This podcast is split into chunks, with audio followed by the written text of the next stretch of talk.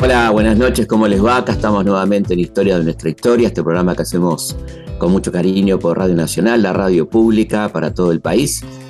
Hoy vamos a hablar del primer peronismo, sus orígenes, el primer gobierno de Perón, las primeras medidas, todo aquello que tuvo que ver con la primera etapa del peronismo que siempre resulta tan interesante. Así que bueno, va a este programa especial, van a escuchar audios, van a tener mucho material sobre aquel tema. Los hechos, los lugares, los personajes son muchos. La forma de contarlos, una sola. Historias de nuestra historia. Con Felipe Piña. Por Nacional. La radio pública.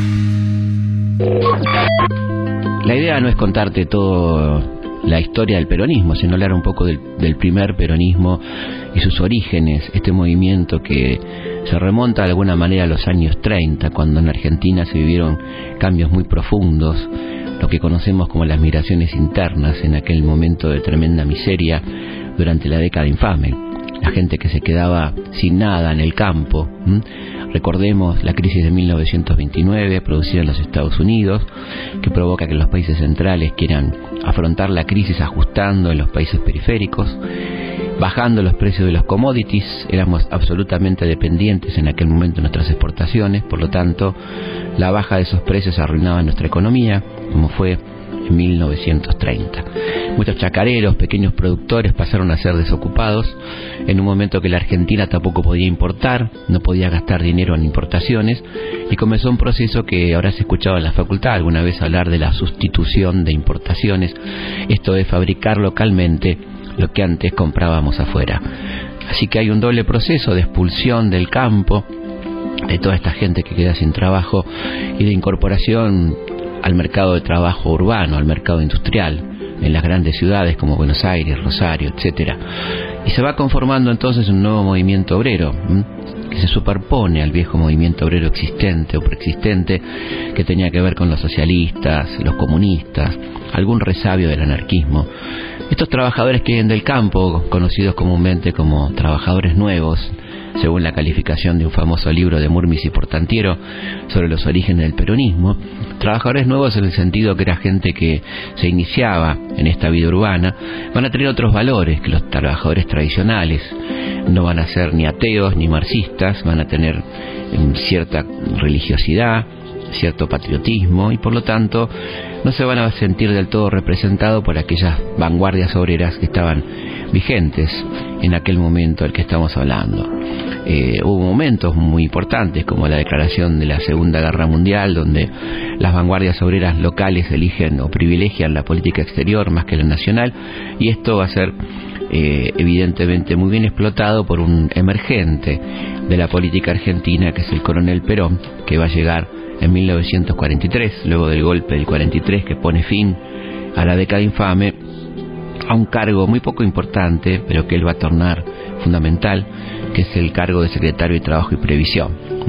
Desde allí, en esos dos años que van del 43 al 45, Perón va a ir armando su esquema político, su movimiento, y se va a ir instalando como nadie en la escena política argentina. El poder y la influencia de Perón va creciendo notablemente hasta que en octubre de 1945 los sectores de la oposición, los factores de poder presionan al gobierno militar de entonces para que Perón sea separado de su cargo. Esto ocurre el 9 de octubre de 1945 y Perón y su gente, particularmente la gente que colaboraba con él, la Secretaría de Trabajo y Previsión, como el coronel Mercante, pero también sus eh, allegados sindicalistas, aquella gente que había recibido con mucho beneplácito las leyes obreras sancionadas por Perón o promovidas por Perón, van a, movilizar al pueblo cuando se entera que el coronel no solo ha sido desplazado del poder, sino que ha sido detenido y enviado a la isla de Martín García. Estos sectores comienzan a movilizarse cuando saben que Perón es desplazado de la Secretaría de Trabajo y Previsión. Vamos a escuchar justamente un audio que tiene que ver con la despedida de Perón de ese cargo en la Secretaría de Trabajo y Previsión.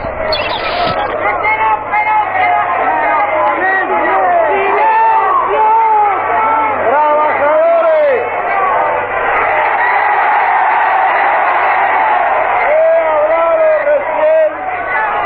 ¡A los empleados y funcionarios de la Secretaría de les he dicho, les he dicho como un pedido de mi última voluntad de secretario de Trabajo y Previsión, que les he dicho que les pedía que no abandonase nadie los cargos que desempeñan porque se me han presentado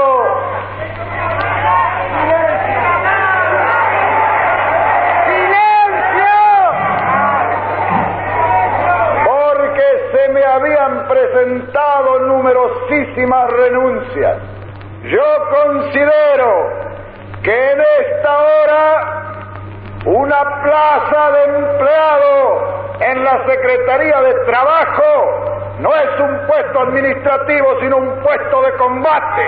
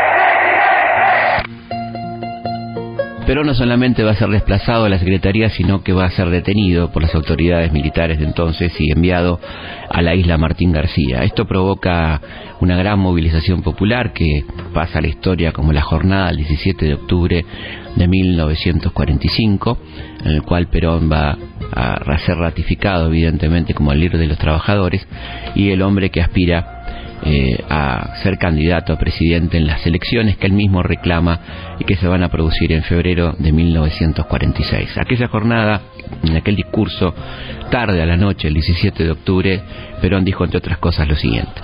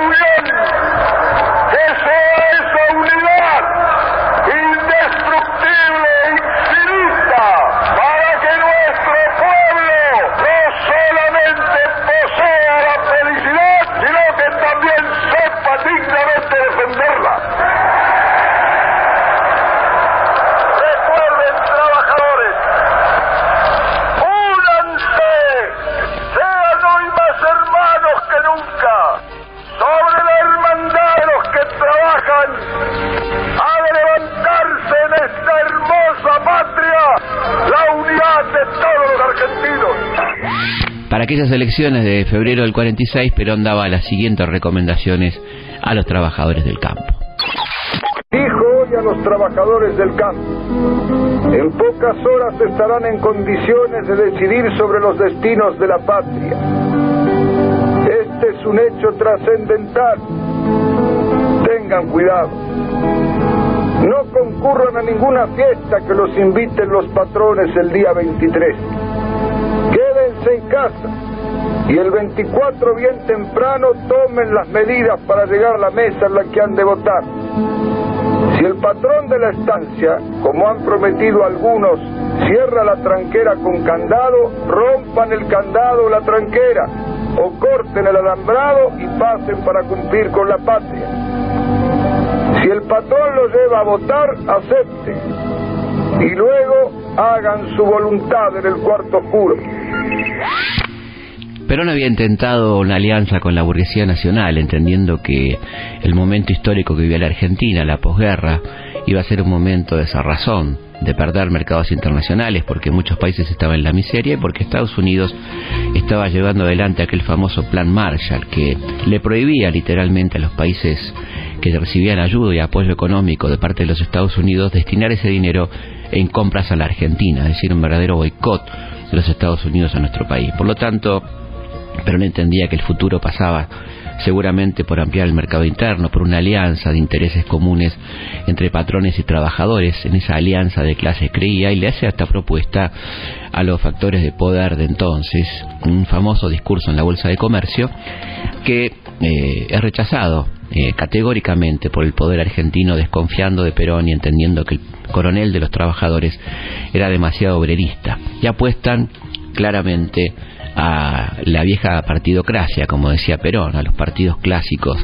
de la Argentina que se conforman y se unen en una unión democrática, así llamada, donde convergen el socialismo, el comunismo, el radicalismo, la democracia progresista, los conservadores, bajo la hegemonía de la Embajada de los Estados Unidos y no solo de la Embajada sino el propio embajador Sproul Braden, que se transforma en el jefe de campaña del partido de la oposición o del frente de la oposición, dando discursos incluso en algunas tribunas públicas en un caso de intromisión en los asuntos internos de un país pocas veces visto en la historia mundial. Ahí lo vas a escuchar entonces a Braden dando uno de esos famosos discursos en nuestro país como si fuera un político nativo.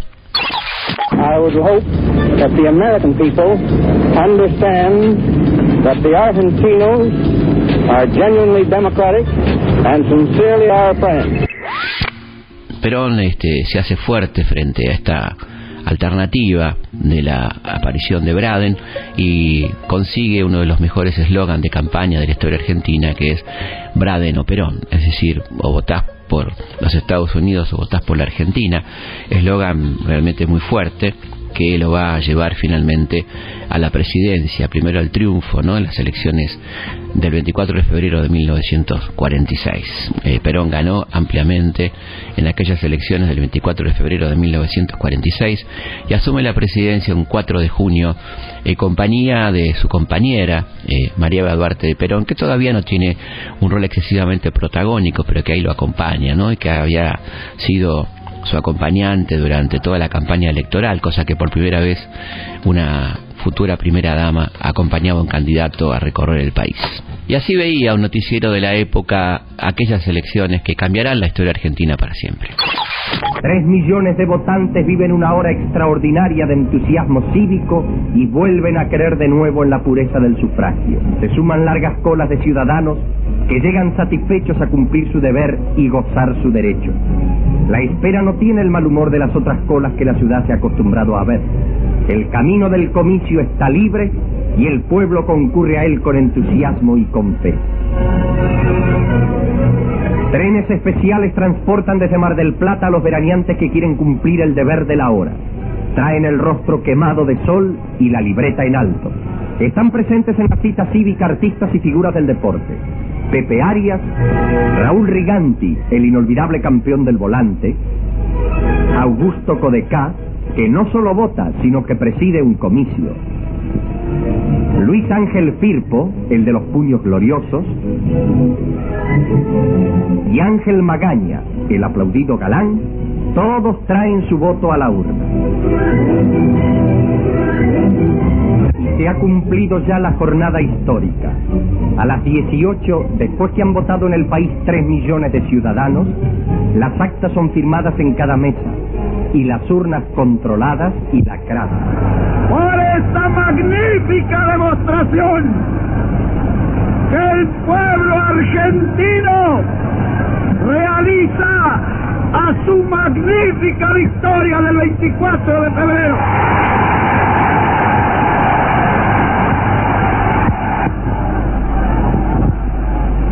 Que no haya falsos apóstoles que no haya egoístas,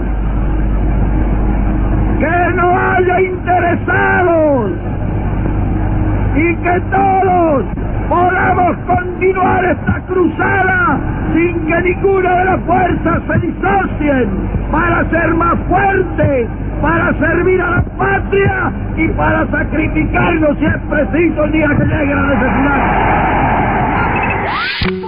El plan de Perón tenía que ver con una reactivación absoluta de la economía nacional, eh, tratando de modificar el perfil eh, básicamente agroexportador para convertirlo en un perfil industrial y de alto nivel de consumo, para lo cual eh, genera empleo, este, impulsa la obra pública e incrementa notablemente la presencia del Estado en áreas claves como salud, educación, seguridad social, servicios públicos. Hay una política de nacionalización de los servicios públicos, ¿no? los ferrocarriles, eh, las aguas corrientes, el, gas, este, el impulso a IPF. De todo esto habla Perón en un célebre discurso.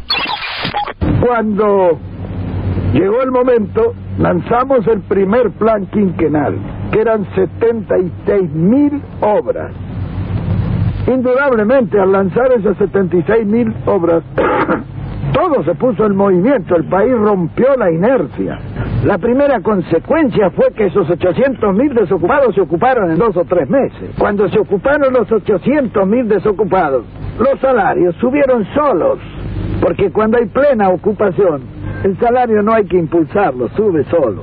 Claro, cuando subieron los salarios, el poder adquisitivo de la masa popular, que es el verdadero consumo, se multiplicó varias veces al multiplicarse y subir el consumo, eso tonificó inmediatamente al comercio que se atresó para satisfacer la demanda de ese consumo multiplicado. Eso demandó a la industria la transformación necesaria para la distribución por el comercio. En consecuencia, la industria se puso en marcha y todo el mundo comenzó a pensar en el desarrollo industrial, porque no es cuestión de hablar de un desarrollo siempre teóricamente y en los papeles. Hay que, el desarrollo es como el apetito que viene comiendo, hay que empezar a hacer. Entonces, pero hay que crear las condiciones de que eso sea un proceso fatalmente provocado por otro proceso al cual está encadenado. Tan pronto se puso en marcha la industria y comenzó a necesitar materia prima, la producción hubo de abastecérsela. Y así el ciclo de la producción, la transformación, la distribución y el consumo quedaron, diremos, en proceso de progreso, de aumento. Naturalmente, que la habilidad nuestra no fue otra que mantener esos cuatro factores del ciclo económico bien nivelados y armónicamente promovidos. Y cuando se mantiene el equilibrio en ese ciclo económico, se desarrolla el trabajo, nos permitió pasar de una economía de miseria a una economía de abundancia. Algunos dicen que nosotros tuvimos una situación privilegiada de posguerra. No, mentira. Todo lo que nosotros hicimos fue lo que creó 10 años de abundancia y 10 años de felicidad para el pueblo argentino. Dentro de, aquellos logros de la industrialización peronista, sin duda, este, uno de ellos, de los más conocidos o de los más recordados, es el Pulqui, uno de los primeros aviones a reacción que se fabrican a nivel mundial, que se hacen aquí en la fábrica de Córdoba. Efectúa una exhibición el primer avión a chorro fabricado en el país con material argentino y bajo la dirección de técnicos argentinos. Su piloto, el teniente primero Edmundo Weiss, ofrece una demostración en el aeródromo de Morón, sobrevolando sobre la capital federal a baja altura y dejando una inmejorable impresión por su perfecto ajuste técnico. Y también eh, la fabricación de automóviles íntegramente argentinos, como el justicialista, por ejemplo, como nos recuerda este viejo noticiero peronista. Desde la Casa de Gobierno es presentado al general Perón un nuevo modelo de automóvil justicialista construido en los talleres de industrias aeronáuticas y mecánicas del Estado. Se trata de un coche Sport cuya carrocería está totalmente realizada en material plástico. El ministro de Aeronáutica asesora al presidente sobre las características del automóvil. Su fabricación no es costosa. La materia prima es netamente de origen nacional. En cuanto a las roturas que se produzcan en la carrocería, pueden ser reparadas por el mismo conductor. Cabe señalar que Viame iniciará su construcción en serie y que es la primera carrocería de este tipo realizada en Sudamérica.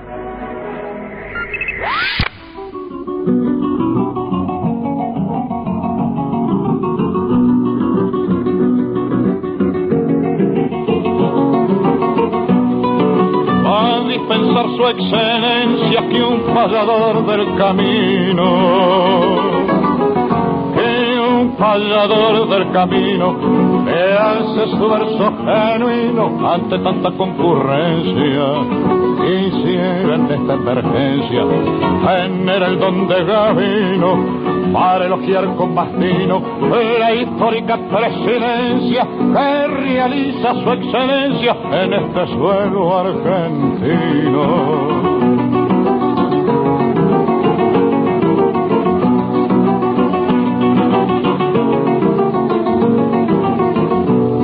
Perdóneme, presidente, pero tengo la certeza.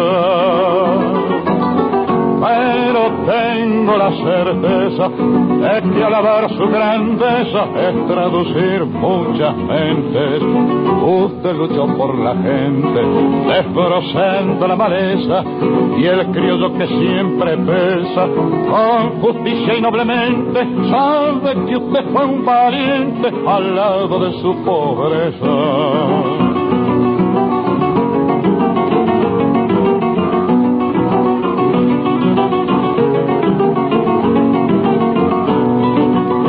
El instante de la miseria social. De la miseria social y el oprobio general del vende patria triunfante. Vergüenza del tiempo de antes, cuando el fraude electoral era el destino fatal. Él aguardaba al votante en aquel tiempo distante de ignominia nacional.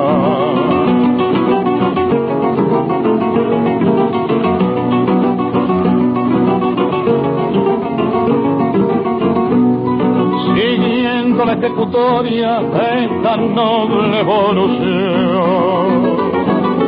De esta noble evolución, el pueblo de la nación vive su trance de gloria. Él siempre tendrá memoria de la gran revolución y a fuerza de corazón mantendrá la trayectoria que ha señalado en la historia el general Juan Perón.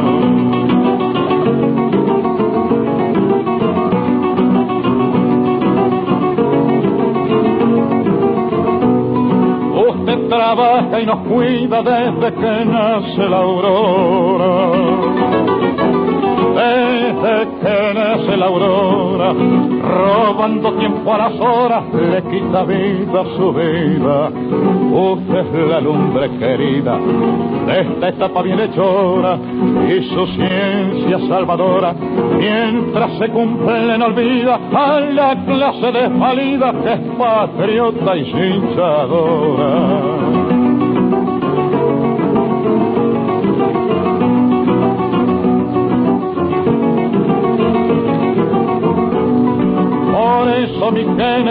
Con esta improvisación con esta improvisación quise arrimar mi montón a su labor nacional.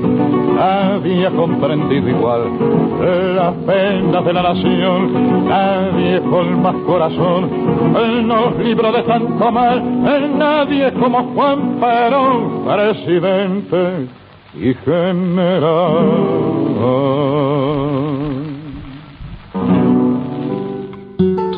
Escuchábamos canto de un payador a Juan Perón. Recordemos que la payada fue muy utilizada políticamente. Uno de los primeros que las usaron fueron los anarquistas, ¿no? Que llevaban los versos de Kropotkin y, bueno, los textos de Bakunin en forma de payada a los trabajadores analfabetos del campo. Así que aquí teníamos también hubo payadores radicales, payadores socialistas y, ¿por qué no?, payadores peronistas también, ¿no? Vamos a una pausa y seguimos aquí en Historias de nuestra historia. Felipe Piña hace Historias de nuestra historia por Nacional AM870, la radio pública. Seguimos en Historias de nuestra historia.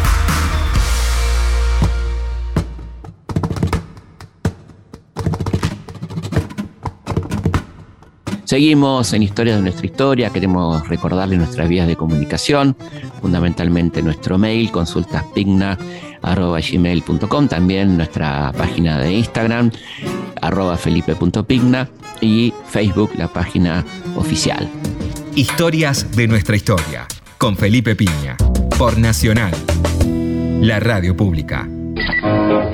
La época del primer peronismo, esto es 1946, 1952, es la época de la posguerra en los Estados Unidos y en el mundo, es la época marcada, por un lado, por esa cantidad enorme de películas bélicas, ¿no? donde los norteamericanos son tan buenos y todos los demás tan malos, eh, y en determinado momento, allá por 1947-48, comienza el macartismo en los Estados Unidos, este ataque anticomunista, esta paranoia de que el comunismo podía instalarse en ese país y aparecen las películas de marcianos, aparece algo mucho más grave que las películas de marcianos que por sí son graves, ¿eh? si vos te la pones a pensar, hay algunas malísimas.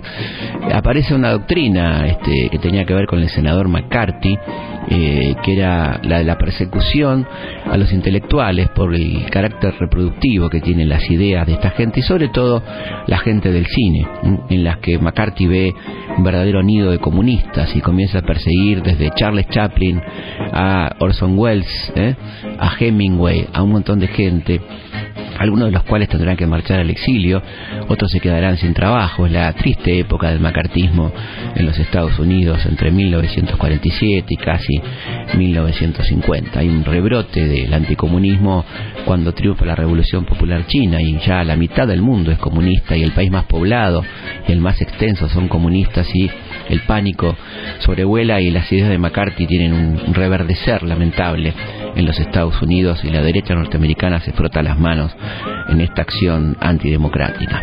En el mundo suena una muy linda música, la de las grandes bandas de jazz, este, son las películas también este, pasatistas, ¿no? De Esther Williams y esos grandes este, escenarios y piletas.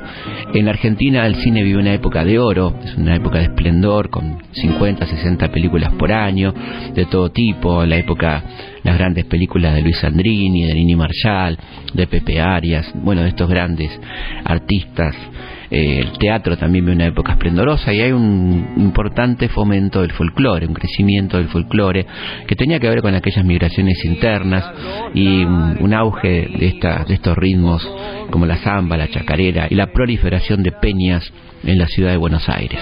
Es la época también de los grandes bailes, donde había la típica, la jazz ¿eh? y la orquesta de tango. Recordemos que eh, la historia del tango, estos años de fines de los 40, comienzos de los 50, es la época de las grandes orquestas, ¿no? Orquestas importantísimas con figuras como, por ejemplo, Pichuco, etcétera, que encabezando estas orquestas que tenían un enorme éxito en nuestro país. Curiosamente, es una época muy importante para Jorge Luis Borges, una época de mucha mucha escritura, es la época que Jorge Luis Borges preside la, la Asociación Argentina de Escritores, ¿eh? Este, a pesar de que por supuesto no goza el favor del gobierno y que recibe una sanción por su antiperonismo, donde es quitado de la dirección de una biblioteca y mandado a inspeccionar aves de corral. Todo esto también pasaba en aquel momento, eh, un momento interesantísimo de la cultura y un momento de enorme crecimiento de la matrícula escolar, de gran incorporación de estudiantes de todos los niveles al sistema escolar. La crítica que se puede hacer, por supuesto, es este, a, la, al culto a la personalidad que se advertía en los textos escolares. Evita me ama, yo amo Evita, las fotos de los dibujos de Perón, de Evita, y cierta mm, este, poca preocupación del peronismo por cuidar a sus intelectuales, ¿no? Tan importantes como Armando Discépolo, como Leopoldo Marechal, ¿eh? y a no renovar del todo el panteón de próceres en la historia que va a ser más bien una obra del peronismo de la resistencia, no tanto el peronismo del poder, que todavía cuando nacionaliza los ferrocarriles les pone nombres como Roca, eh, Urquiza, Mitre, eh, popes del liberalismo argentino clásico. Eh, esta renovación va a venir sobre todo después del 55, cuando la propia Libertadora se haga cargo de la herencia de Mayo Caseros y por lo tanto el peronismo responda con un revisionismo que va a poner en primer lugar a otras figuras, efectivamente los antagónicos al liberalismo clásico. Una figura imprescindible para entender la historia del peronismo. Este primer peronismo del que estamos hablando es la de María Duarte de Perón, que va a adquirir protagonismo a partir de 1947 en aquel famoso viaje del arco iris, su viaje a Europa. Eh, Perón es invitado por Franco a visitar el país en agradecimiento a la colaboración de nuestro país con trigo y alimentos y el canciller le aconseja no viajar, no, no es bueno para la imagen del peronismo asociarla a Franco, y entonces él decide enviar a su mujer, a la primera dama, y ahí se produce la famosa gira del arco iris que va a, incluir España, Francia, Italia, Suiza, el Vaticano, y que está la Evita en un lugar este, protagónico a nivel mundial, tapa de las principales revistas y los diarios del mundo. ¿no? A su regreso, Evita viene con dos este, ideas muy claras. La primera, la de la concreción del voto femenino, que será un elemento que para ser justo ya estaba en la plataforma del peronismo que había anunciado Perón durante su campaña electoral, pero que será fuertemente impulsado por Evita y que era una vieja reivindicación de las dirigentes socialistas desde principio de siglo. Vamos a escuchar a Evita anunciando la obtención del voto femenino. Mujeres de mi patria, recibo en este de manos del gobierno de la nación la ley que consagra nuestros derechos cívicos y la recibo ante vosotras con la certeza de que lo hago en nombre y representación de todas las mujeres argentinas, sintiendo jubilosamente que me tiemblan las manos al contacto del laurel que proclama la victoria. Aquí está, hermanas mías, resumida en la letra apretada de pocos artículos, una historia larga de luchas, tropiezos y esperanzas. Por eso, hay en ella crispaciones de indignación, sombras de ataques de audaces amenazadores, pero también alegre despertar de auroras triunfales. Y esto último que traduce la victoria de la mujer sobre las incomprensiones, las negaciones y los intereses creados de las castas repudiadas por nuestro despertar nacional.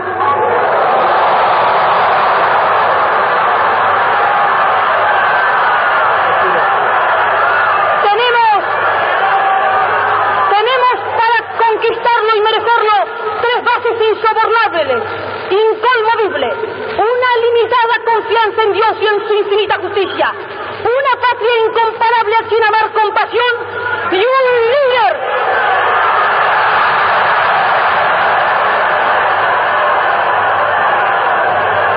y un líder que el destino moldeó para enfrentar victoriosamente los problemas de la época, el general Perón.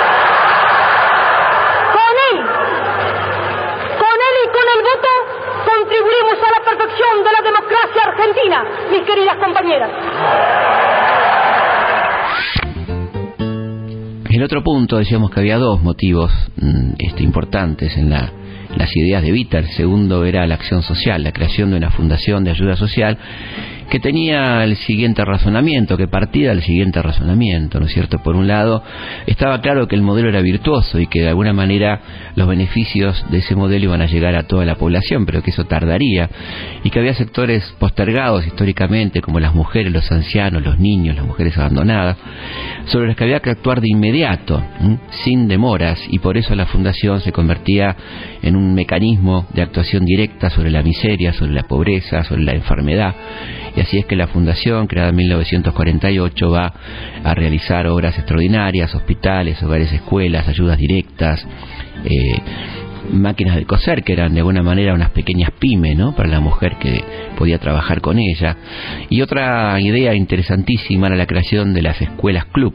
Esto es aprovechar las escuelas durante los fines de semana, los feriados y las vacaciones para que los chicos tuvieran un lugar eh, donde insertarse, hacer deportes, teatro, actividades y no estuvieran en la calle. Esto decía Evita en 1948 en la inauguración de las escuelas club.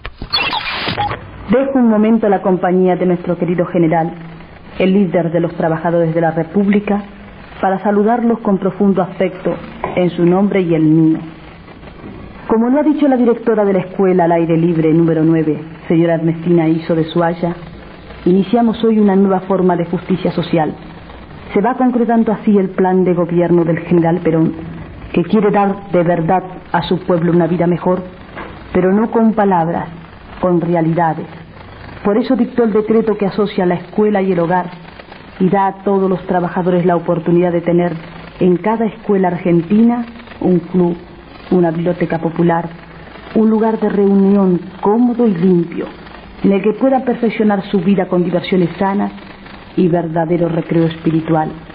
Fuera de las horas de clase, los muchachos del barrio, lo mismo que sus padres, encontrarán en la escuela un refugio, un descanso y un estímulo para seguir trabajando por nuestra gran Argentina. Cada día más unidos en el esfuerzo común de mejorar la vida y hacerla más agradable y más feliz para todos los trabajadores. Como estamos pensando, hablando y realizando sin perder tiempo, les anuncio que la semana próxima, Dios mediante, ya quedará instalado y abierto en la barriada de Villa Lugano el primer club en la escuela número 28 del Consejo Escolar 20, en la calle Cañada de Gómez 4548. Necesitamos la ayuda moral de todos los vecinos para cuidar, conservar y perfeccionar estos clubes que gracias a la iniciativa del general Perón se extenderán por toda la República. El coronel Mercante, gobernador de la provincia de Buenos Aires, ya nos ha ofrecido su apoyo y todos los directores y directoras de escuela también han prometido asociar su esfuerzo para hacer triunfar esta nueva forma de solidaridad social afectiva. La forma que encontró Perón para eh, planificar la economía está tomada del modelo soviético, no, no en el contenido de expropiaciones o de un Estado socialista, sino en lo que se llamaba en economía la planificación estatal. Por eso Perón lanza el primer plan quinquenal el primero de mayo de 1947. Vamos a escuchar a Perón hablando del primer plan quinquenal. Compañeros trabajadores, en una hora de lucha me llamasteis el primer trabajador argentino. Y yo estoy demostrando con mi conducta que día a día iré honrando esta ya honrosa designación que me dice. Por eso, por eso, con gran orgullo, os llamo compañeros a la usanza de nuestros tiempos y no como los antiguos demagogos que llamaron al pueblo compañero para medrar con la función pública, sin haber hecho nada por el pueblo al que ellos se sumaron para despojarlo. Son esos mismos que desde periódicos desprestigiados por su propia obra se están oponiendo a nuestras realizaciones actuales. Por eso, compañeros trabajadores, os recomiendo que vigiléis atentamente, porque se trabaja desde la sombra y hay que vigilar no solo la traición del bando enemigo, sino la traición en el propio bando.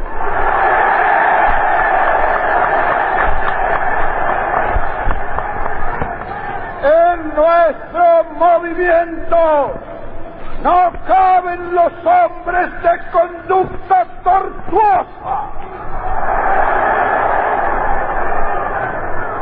Debemos llevar al alma de nuestro movimiento el alma del obrero, que es pura, que es limpia y que no sabe de pequeñas porquerías.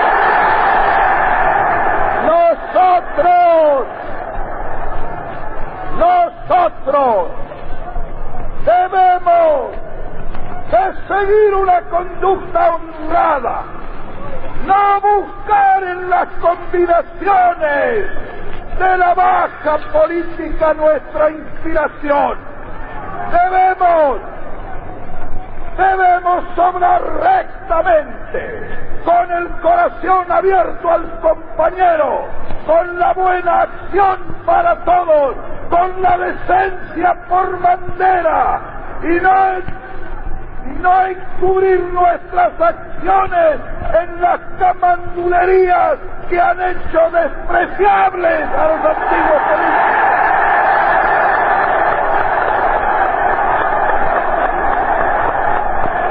Cara limpia y cara al sol.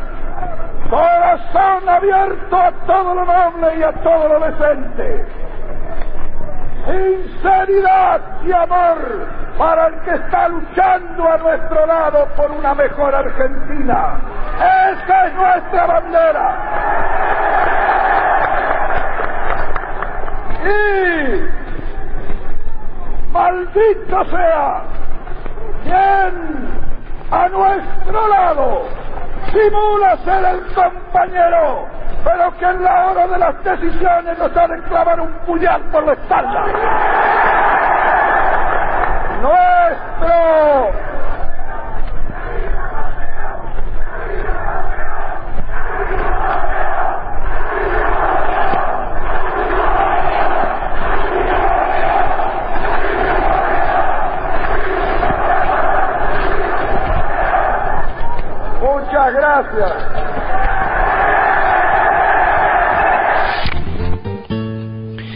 en aquel tiempo tuvimos un papelón histórico, pero muy interesante, que tenía que ver con la apertura de Perón a científicos que venían de Alemania y de otros países, eh, con la idea de, impulsar nuestra economía, nuestra investigación científica, muchos de los cuales dieron muy buenos resultados, por ejemplo Kurt Tank en lo que tuvo que ver con la aviación y otros fueron simplemente papelones mundiales, como por ejemplo el del doctor Ronald Richter, que venía a nuestro país y puntualmente a la isla Huemul a instalar un laboratorio que iba a producir la bomba atómica argentina que se anunciaba así al mundo, ¿no? Vamos a escuchar entonces un informe sobre la obra de Richter en nuestro país. En el Salón Blanco de la Casa de Gobierno, el sabio profesor Ronald Richter es objeto de las más merecidas distinciones por motivo de los extraordinarios trabajos que realizara logrando la liberación controlada de la energía atómica. El primer magistrado impone al doctor Richter las insignias de la medalla peronista la lealtad. Al entregaros esta medalla, dice el presidente Perón, os ofrecemos nuestra amistad, nuestra gratitud y nuestro cariño, persuadidos de que sabréis honrarla y ennoblecerla. De todas maneras, eh, como dicen algunos que saben, como Mariscotti y otros que han estudiado el tema, a pesar del fiasco y del papelón de Richter, eh, eso dio lugar a la creación de un notable instituto como el Balseiro y al Centro Atómico Bariloche, que es un lugar que nos puede enorgullecer ante el mundo, ¿no? Así que de una situación fallida se pudo luego sacar una conclusión positiva. Algo altamente positivo era la atención de la salud. La Argentina estaba en los primeros puestos a nivel mundial con la obra del sanitarista Ramón Carrillo, un hombre que instaló una teoría nueva del hospital tratando de ponerle acento en los consultorios externos, evitando la internación con altos niveles de medicina preventiva, para lo cual trabajaba en conjunto con la Fundación Eva Perón, y algunas ideas verdaderamente geniales, como el tren sanitario que iba a recorrer el país, iba a buscar a los enfermos, aquella gente que nunca había visto un médico. Vamos a escuchar un noticiero que habla del tren sanitario. Tren sanitario Eva Perón, vanguardia de la nueva y trascendente iniciativa va a abrir rumbos a la cruzada justicialista, concebida e impulsada por Eva Perón, para llevar hasta los apartados centros de trabajo los más modernos elementos de sanidad. Marcha el tren sanitario hacia la zona de los ingenios, donde las tareas de la zafra azucarera determinan la concentración de grandes masas laboriosas. La fecunda y patriótica acción del obrero debe protegerse con medidas que amparen el elevado índice de su producción. Por ello la cruzada sanitaria justicialista llega hasta el trabajador para cuidar de su salud. Otra idea genial de la Fundación Eva Perón fueron los hogares de tránsito. A los que anden por Buenos Aires alguna vez les aconsejo fervorosamente visitar el Museo Evita en la calle La Finur, en Buenos Aires, que está instalado en lo que fue un hogar de tránsito. ¿Qué eran los hogares de tránsito? Eran lugares donde las mujeres que venían con sus hijos del interior para operarlos, para atenderlos en un hospital, podían pasar el preoperatorio y el posoperatorio. Hogares de lujo como el donde está instalado el museo, una idea brillante, ¿no? Que tenía que ver con la preocupación por la población argentina que demostraba Perón. Vamos a escuchar entonces el fragmento de un noticiero que habla de los hogares de tránsito. En la capital federal se inaugura un nuevo establecimiento filantrópico, el Hogar de Tránsito de la Ayuda Social María Eva Duarte de Perón. Asisten al acto el presidente de la República, su señora esposa, el cardenal primado, autoridades civiles y militares y numeroso público. El general Perón, su esposa y el cardenal primado firman el acta de inauguración. La señora del primer magistrado expresa que la casa será verdadero hogar para quienes no lo tienen. Cuenta con 16 habitaciones de distintos ambientes, una amplia sala de reposo, dormitorios con capacidad para 70 camas y 12 cunas, el gran comedor, Todas las dependencias ofrecen al mismo aspecto alegre y confortable. La señora de Perón, al declarar que la iniciativa de la obra correspondía al jefe de Estado, anunció la construcción de un barrio de 5.000 casas con iglesia, hospital, teatro y toda clase de comodidades para la gente de trabajo. Una de las cosas interesantes que vale la pena aclarar en torno al peronismo es que se produce a partir de 1949 la primera inflación que tiene que ver con demanda en la historia argentina. La inflación había sido hasta ese momento un elemento especulativo manejado por los poderosos de nuestro país, utilizando el tipo de cambio y etcétera, generalmente en desmedro y en contra de los intereses populares. Lo que ocurre a partir de 1946 con el notable incremento salarial y la incorporación de millones de personas al mercado de trabajo es que aumenta de manera desproporcionada la demanda, mientras que el país que estaba formateado para que produzca la para que consuma la mitad de la población no se adapta a esas nuevas necesidades y evidentemente al incrementarse la demanda y no aumentar la oferta, los productos sufren una inflación por demanda notable y esto es lo que va a complicar un poco al modelo peronista a partir de 1949. Incluso aparecen algunos conflictos de trabajadores que habían crecido en su conciencia y que le reclaman al peronismo, que le reconocen todos sus logros, pero le reclaman eh, de alguna manera amortiguar los efectos de la inflación. ¿no? Así es como se produce la famosa huelga ferroviaria, en la que Evita participa activamente en algunas asambleas, y es interesante entonces contar que esta inflación es la primera que tiene que ver con el nivel de consumo en toda nuestra historia, cosa que habitualmente no se dice y se dice que el peronismo es inflacionario, sin explicar por qué. Nosotros creemos que es importante que vos sepas por qué, eh, para que entiendas que fue la primera vez que nuestro país la demanda atrasada de los trabajadores que no tenían colchones, que no tenían estufas, que no tenían heladeras, que no tenían elementos de movilidad, necesitan consumir esto y esto provoca aquella primera inflación de 1949. Un hombre esencial para explicarnos qué era el peronismo fue el queridísimo Enrique Santos Discépolo, ¿no? Y aquel eh, personaje mordisquito que nació al calor de la campaña por la reelección en 1951. Vamos a escuchar un fragmento de Enrique Santo Discépolo hablándole a Mordisquito. Bueno, mira, lo digo de una vez. Yo, yo no lo inventé a Perón. Te lo digo de una vez, así termino con esta pulseada de buena voluntad que estoy llevando a cabo en un afán mío de, de liberarte un poco de tanto macaneo. La verdad, yo no lo inventé a Perón, ni a Eva Perón la milagrosa.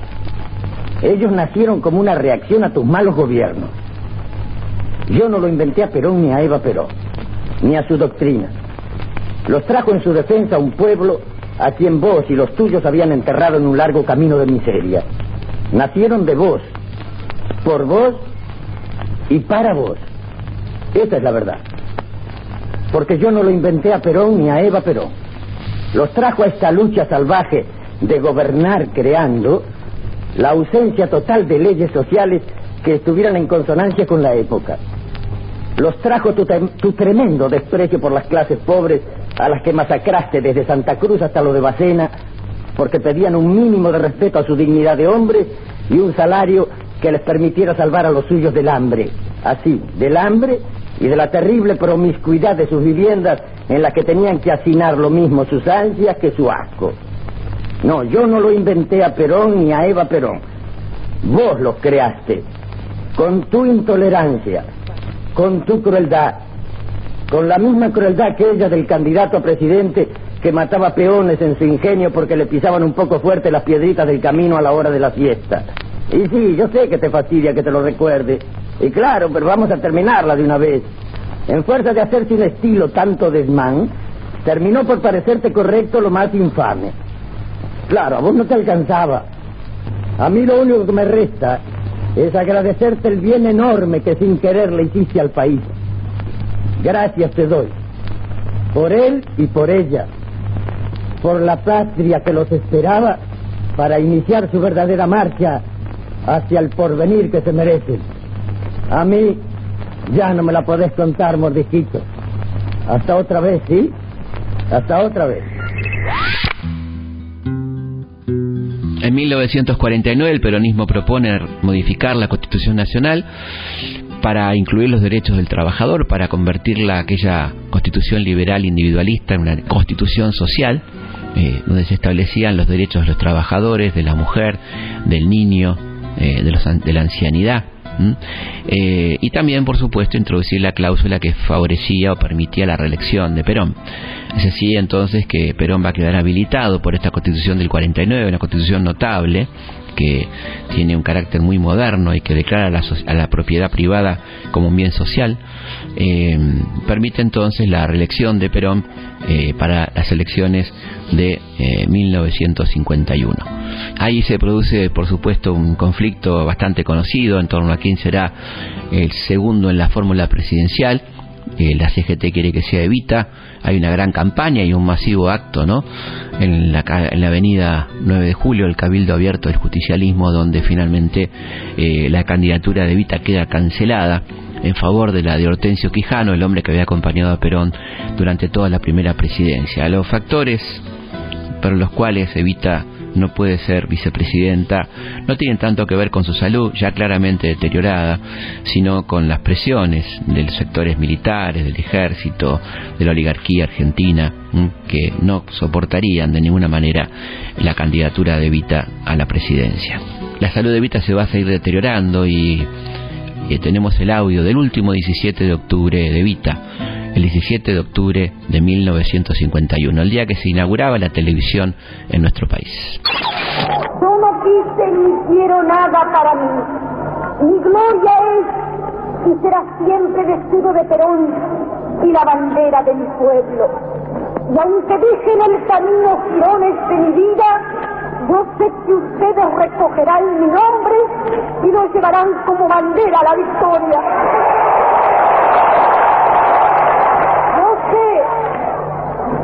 Yo sé que Dios está con nosotros porque está con los humildes y desprecia la soberbia de la oligarquía. Y por eso la victoria será nuestra. Tendremos que alcanzarla tarde o temprano, cueste lo que cueste y caiga quien caiga. Mis descansados, yo quisiera decirle muchas cosas, pero los médicos me han prohibido hablar. Yo les dejo, yo les dejo mi corazón y les digo que deseo y que estoy segura que pronto estaré en la lucha con más fuerza, con más fuerza y con más amor para luchar por este pueblo que tanto amo como lo amo a Perón.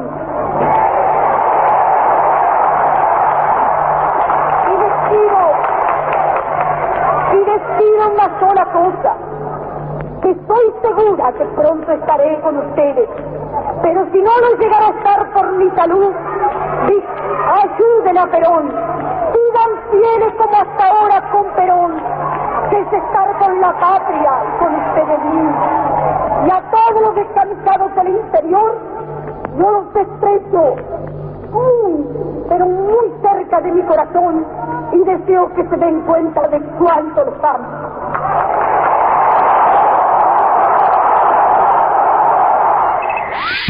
Bueno, vendrá entonces la reelección. Perón podrá asumir la presidencia el 4 de junio de 1952 con una Evita claramente deteriorada.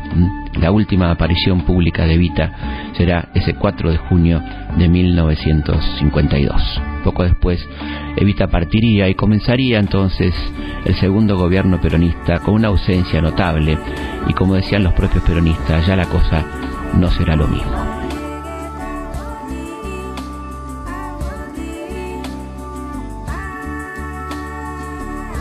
Bueno, estamos llegando al final de este programa. Nos volvemos a encontrar como siempre aquí en Historia de nuestra historia el próximo viernes a las 22 por Radio Nacional, la radio pública. Historias de nuestra historia. Conducción, Felipe Piña. Producción, Cecilia Musioli. Archivo, Mariano Faín. Edición, Martín Mesuti.